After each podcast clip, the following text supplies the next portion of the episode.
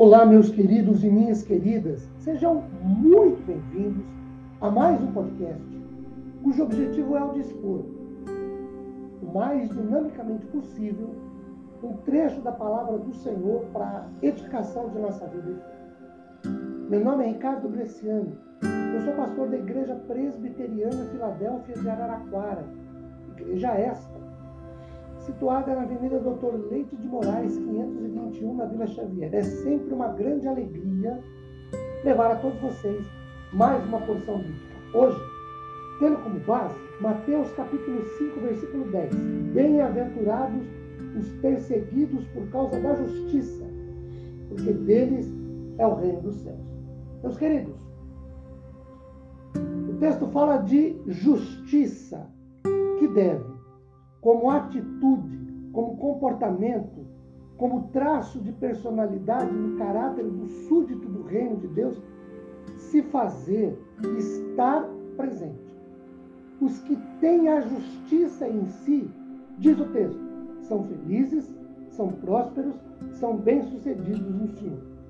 Nós vivemos num mundo onde impera o contrário da justiça, a injustiça nas suas mais diversas e variadas formas. Por exemplo, justiça, injustiça nas palavras, as mentiras, injustiça no comércio, o lucro a qualquer custo para o consumidor ser explorado, balanças fraudulentas, como a Bíblia diz.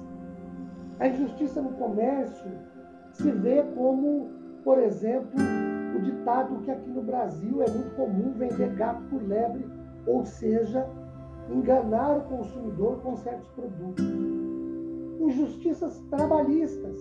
Quem menos faz, quem menos produz, quem tem menos capricho, às vezes ganha mais do que quem se dedica, do que quem se empenha, se esforça e produz.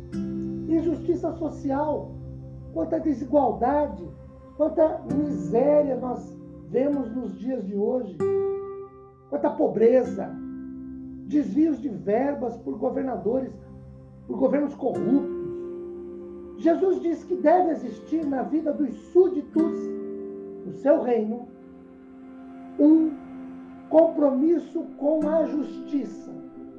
E uma pergunta muito óbvia é: por quê? Por que o cidadão do reino de Deus deve ser justo? Bom, primeiro, porque de acordo com o Salmo 119, versículo 137, o Salmo 145, versículo 17, Jeremias capítulo 23, versículo 6, Deus é justo. Como nos relacionamos com Ele, devemos ser justos também. É o que diz, por exemplo, Mateus 5,20 e Efésios 6,14. Segundo, porque nós temos ricas promessas a partir da justiça. Por exemplo, o Senhor não negará bem algum. Salmo 84, o versículo de número 11, diz-nos assim: porque o Senhor Deus é sol e escudo, o Senhor da graça e glória. Nenhum bem sonega aos que andam retamente ou em justiça. O Salmo 112, versículo de número 2, nos diz o seguinte: a sua descendência será poderosa na terra será abençoada a geração dos justos. Então, como uma promessa, uma rica promessa, nós teremos a geração, a nossa geração será abençoada. O Salmo 37, os versículos 17 e 18. O 17 diz assim: Pois os braços dos ímpios serão quebrados, mas os justos o Senhor sustenta. Verso 18: O Senhor conhece os dias dos íntegros, a herança deles permanecerá para sempre. O justo terá sustento, será próspero, será abençoado. O Salmo 15, os versos 1 e 2, o 15 faz uma pergunta no verso 1: Quem, Senhor, habitará no teu tabernáculo? Quem há de morar no teu santo monte? O 2 responde: que vive com integridade, pratica justiça e de coração fala a verdade. O justo terá sua habitação com Deus. Por que é ser justo?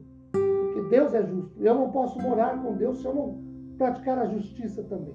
Meus queridos, que a bênção de Deus, de consolo, conforto e paz esteja sobre todos nós e busquemos a prática da justiça. Amém.